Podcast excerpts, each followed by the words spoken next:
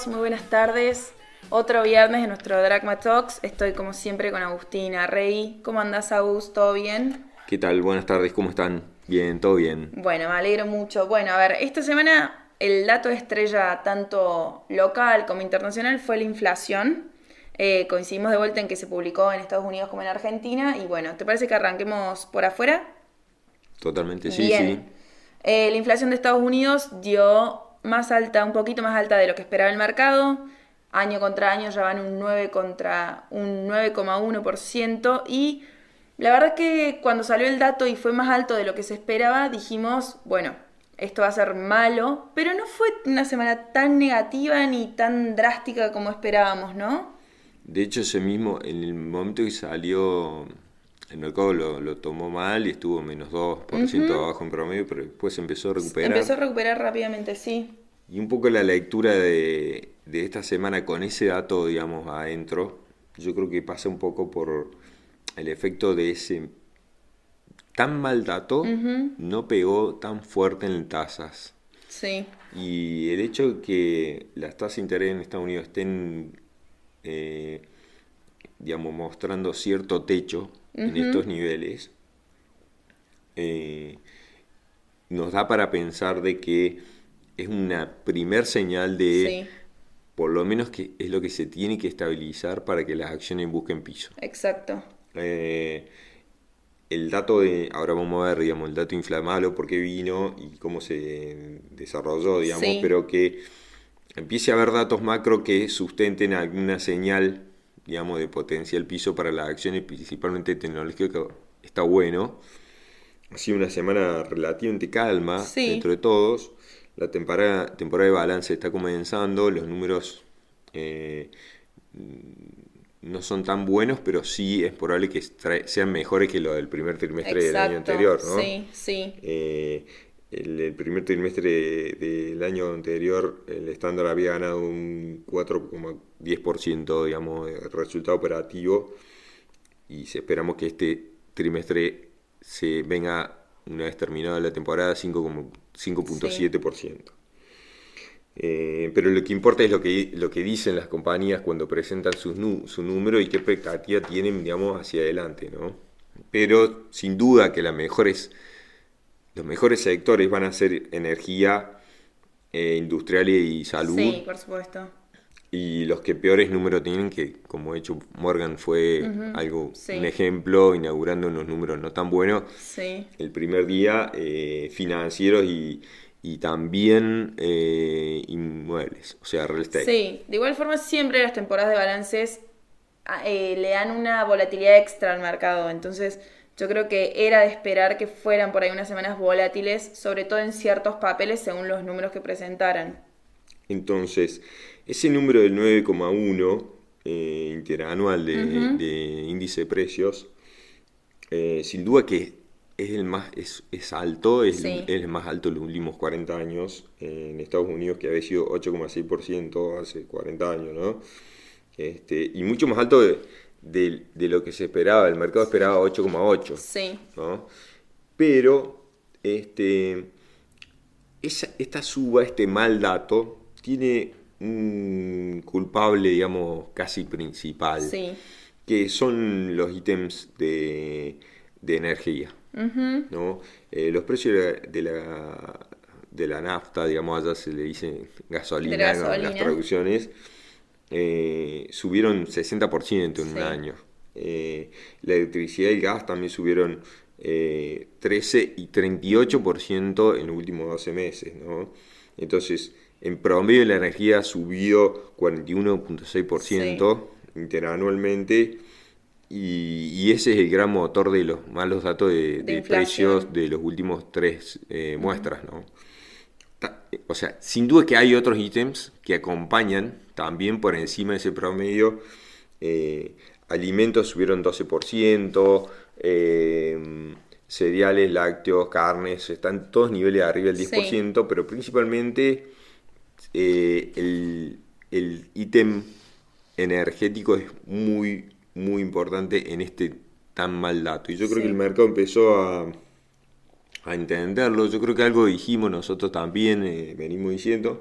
Lo que pasa es que no se está traduciendo en un número final más bajo. Entonces, mientras eso no pase, de hecho, esto está empujando a la Fed a que probablemente la próxima sube tasa sea de 100%. Sí. De, perdón, de un punto, de, un, de 100 puntos básicos. De 100 puntos básicos.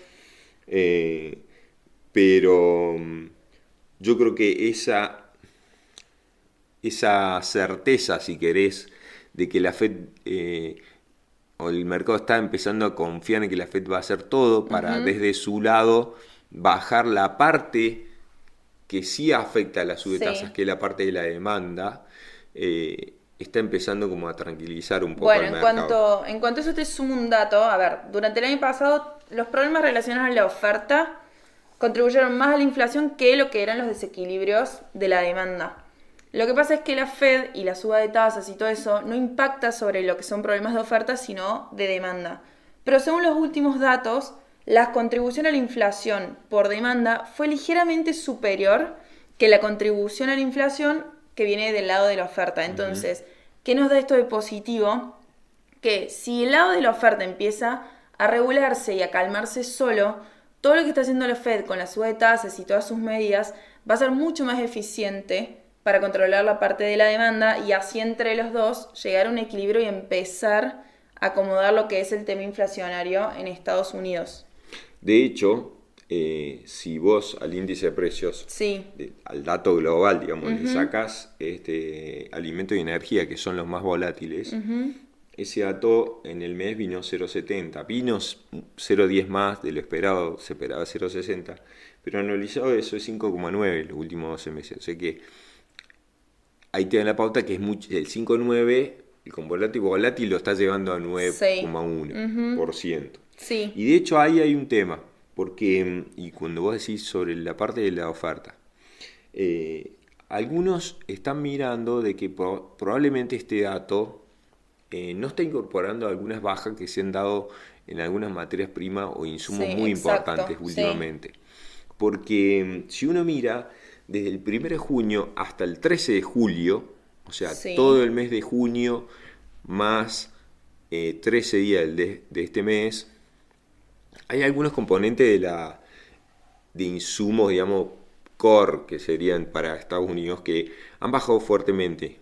O sea, el café bajó 12%, el jugo naranja bajó 14%, el maíz bajó 21%, el aceite de soja bajó 26%, la avena bajó 34%, el, el, trigo bajó 21%, la canola bajó 19%, y en energía, en los ítems de energía, el crudo bajó 16%, la gasolina bajó 21% y el gas natural también. Sí, lo positivo de estas bajas es que todo eso no impacta automáticamente en la inflación y en los datos inflacionarios, entonces sería, siguiendo estos datos, sería de, deberíamos esperar que el mes que viene sí impacten. O quizás no, porque haya, como viene pasando, o nosotros así, las últimas dos medidas yo esperaba que fueran menores, pero ha sorprendido hacia arriba. Creo que eh, todos esos ítems que estamos empezando a ver en baja de precios puntuales no se ha impactado todavía en los índices globales.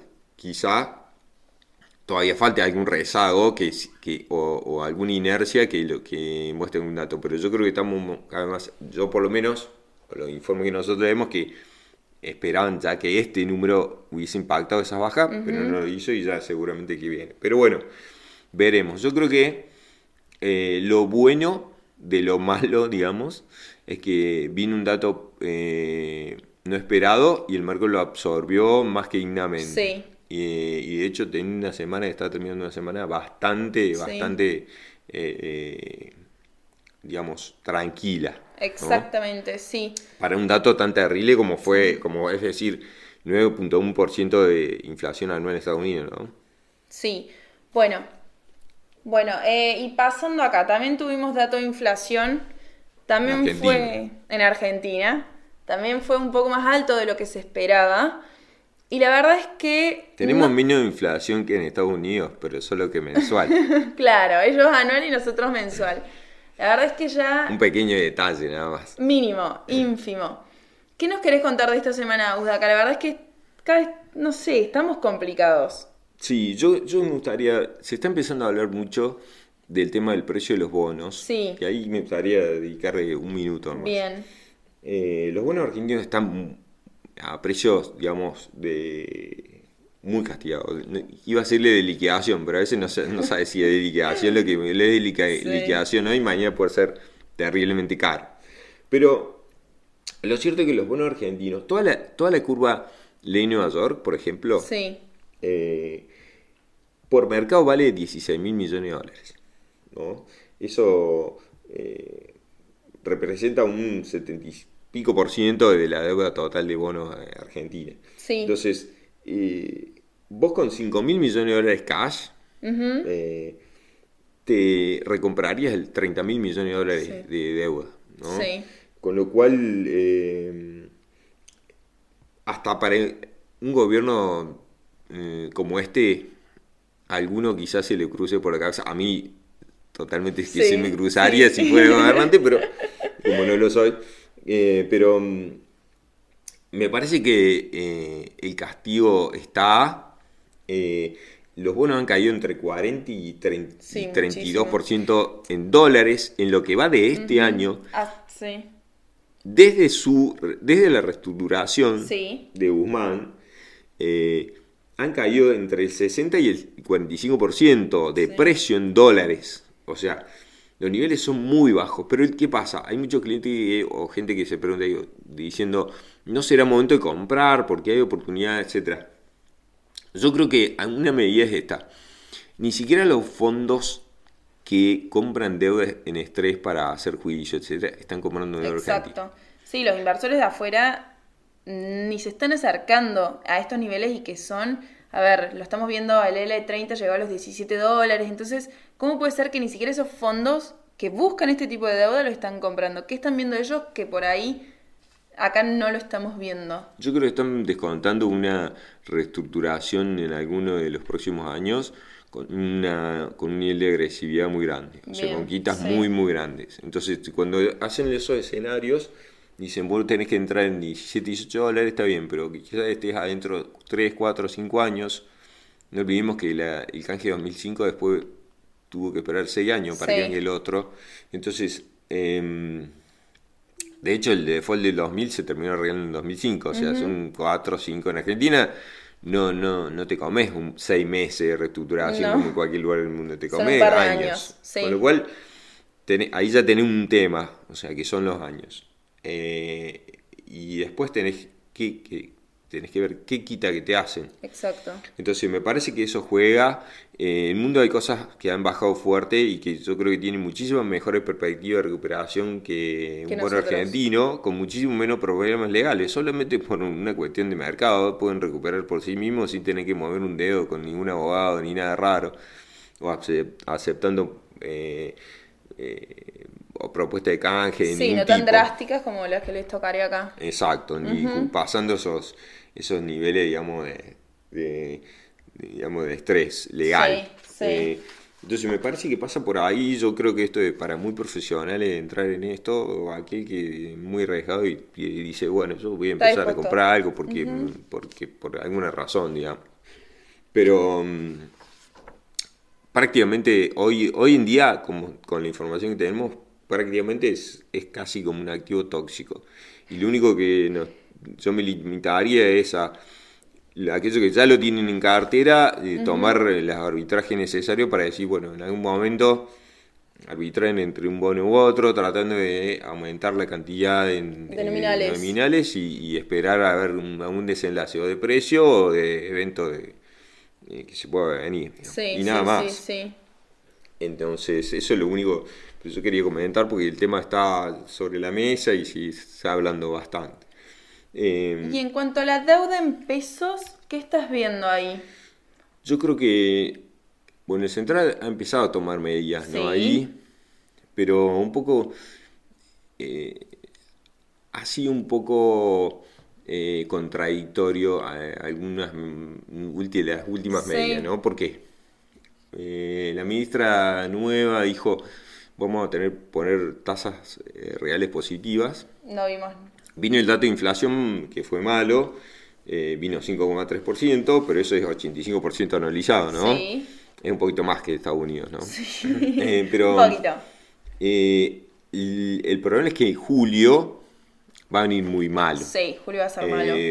Si, si el problema de precio que estamos viendo se queda acá, hasta donde venimos, hasta esta etapa, digamos, del mes, la inercia ya nos pondría en 7%, Claro, zona de sí. 7%. Y todavía nos queda la mitad del mes. Sí, si, si, si continúa espiralizándose, podemos terminar arriba de Sí, dos dígitos, como sí. pero, digamos, bueno, eso sería ya un, un escenario bastante grave, Grave. ¿no? Pero, de hecho, ya lo es así como está, ¿no? O sea, no quiere decir que estemos navegando en, en una panacea, ni mucho menos. Pero, eh, yo creo que el tema pesos, esa, esa, ese dato malo el mercado empezó a mirar al Banco Central como diciendo, bueno, ahora ¿Qué van tiene que subir tasa, pero no lo hizo. Sí, Entonces, y desde enero venían subiendo tasas así. Dato infla, al semana siguiente sube tasas. Y es el primer mes que no lo hacen y llamó la atención. y encima en un contexto donde vos tenés una escala de precios Sí, exacerbada y una suba, digamos, de tipo cambio MEP, paralelos, Sí. todo eso, eh, bastante importante. Sí. Quizá una sube tasa hubiese sido, quizá do- el momento que más no hubiese sido conveniente no vino. Entonces ahí yo creo que por eso tenés la suba que, tuviste, que estás teniendo estos últimos dos días sí.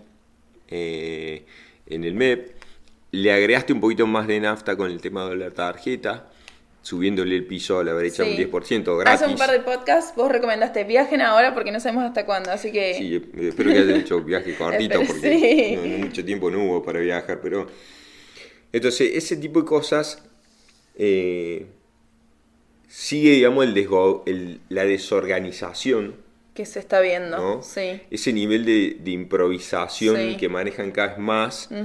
Por supuesto que te hace eh, dos cosas. Te hace que el, el incentivo a mantener peso sea cada vez menor. Sí. Entonces, vos tenés em, dólar tarjeta, no subiste la tasa, eh, seguís emitiendo.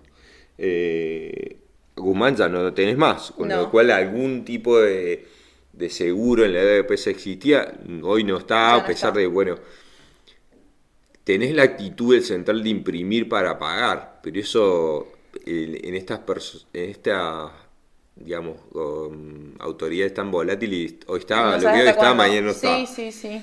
Eh, eh, tenés un, un- un nivel de, de índice de precio por encima del 80% anualizado Sí. durante más de cuatro meses ya.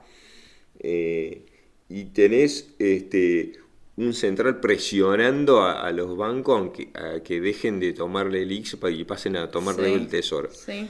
Y eso a- en la gente hace dos cosas nada más. O sea, le está diciendo a la gente, o comprás cosas, o sea, con lo cual te aumenta la demanda y te exacerba la, inflación, o comprar dólares, que te aumenta el tipo de cambio Sí. paralelo, que es lo que estamos viendo. Tal cual. 290 en este momento, durante la tarde de hoy viernes, estaba en 290 y... Mm, Llegó a 292 fácil, sí. Bueno, ya, ya arriba de 290 pesos.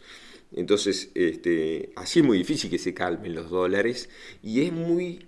Algunos estaban diciendo, yo me había olvidado, ¿no? Pero la verdad es que me, me hacía recordar, o muchos recuerdan, en Turquía el presidente Erdogan hizo algo, un injerto algo parecido, Sí, una sí, jugada sí. rara así también, bajando tasas este, eh, en un contexto similar y eso le- se le incendió eh, todo peor porque Peor. bajar tasa implicó que haya muchísimo más incentivo a, a- a- a depreciar la moneda, ¿no? Entonces tuvo un, eh, una- un derrumbe de su moneda mucho más desenfrenado y un fogonazos o un, o un ritmo de inflación muchísimo más alto en los Sí, últimos 20 sí. años. Entonces, la verdad que la experiencia eh, de historia reciente en otro país no estaba muy buena. No, Entonces- no, si miramos eso para ver cómo nos va a ir. Bueno, espero que no, pero es el único que podemos ver, Sí. o por lo menos... Entonces, estamos haciendo eh, experimentos económicos raros Sí. en este país, y la verdad que sí hay un país que... Que no está para estaba como para- experimentos. ese somos nosotros, pero Sí. lamentablemente en la historia nos... o sea, la, historia nos, nos muestra que hemos sido siempre, o muchas veces en nuestra historia hemos hecho así, la historia reciente los últimos 50 años, ¿no? Pero eh, no está muy, no es muy tranquilizador ver esto si miramos lo que pasó en Turquía. Y también si miramos lo que pasó en nosotros, esta semana, en una nota, eh, me preguntaban sobre tipo de cambio y todo esto, y yo comentaba que mi sensación, lo he dicho acá, es que estamos en un regreso en cámara lenta. Y en aquel momento yo decía ahí, pero me gustaría que, bueno, los que no están escuchando hoy, aunque me lo escuchen otra vez, pero algunos no, em, lo escucharon, en aquel momento la brecha llegó a ser de, en el 75, la brecha llegó a ser de 225%. Sí. Eh, no digo que ahora vas a ser ese nivel, pero pues, o sea, pero podría pasar. Exacto, sí, sí, sí, sí. El promedio del 2003 al 2013, en los años que hubo brecha, fue 46%. O sea, nosotros estamos volando a nivel de brecha muchísimo más alto que la historia. Y estamos en los picos, en los últimos eh, cuatro picos de brecha, estamos en ese nivel. Y en un caso reciente estuvimos muy por encima de este nivel si lo evaluamos a precio constante, ¿no? O sea, podríamos estar mucho más arriba si, si, si estamos marcando uno de esos, un nuevo pico, digamos. Entonces me parece que la situación no es para nada, digamos, eh, eh, cómoda para el inversor. Porque evidentemente que el gobierno, lo único que van a hacer va a ser incendiar todo y irse a su casa, digamos. Y salvarse ellos mismos, sí. Y nosotros somos los que tenemos que estar, vamos a continuar lidiando con todos estos problemas que nos están tirando. Y la oposición tampoco nos ayuda mucho, así que estamos solos, digamos, tratemos de ayudarnos entre nosotros. Pero bueno, esa es la situación que veo, lamentablemente, y eh, me, me, me, llamó mucho la atención el tema este, yo me había olvidado del tema Turquía. Sí. Pero bueno, la verdad que es relativamente peligroso, ¿no? ese, antecedente. Sí, bueno, perfecto, Ojalá que nos terminemos como Turquía y terminemos muchísimo mejor. Em, creo que repasamos prácticamente todo lo que hubo esta semana, así cuestiones más puntuales. Bueno, hasta acá llegamos entonces hoy. Espero que tengan un muy lindo fin de semana y nos vemos el viernes que viene, ¿te parece? Sí, por supuesto. Muchas gracias a todos y buen fin de semana. Chao, que tengan muy lindo fin de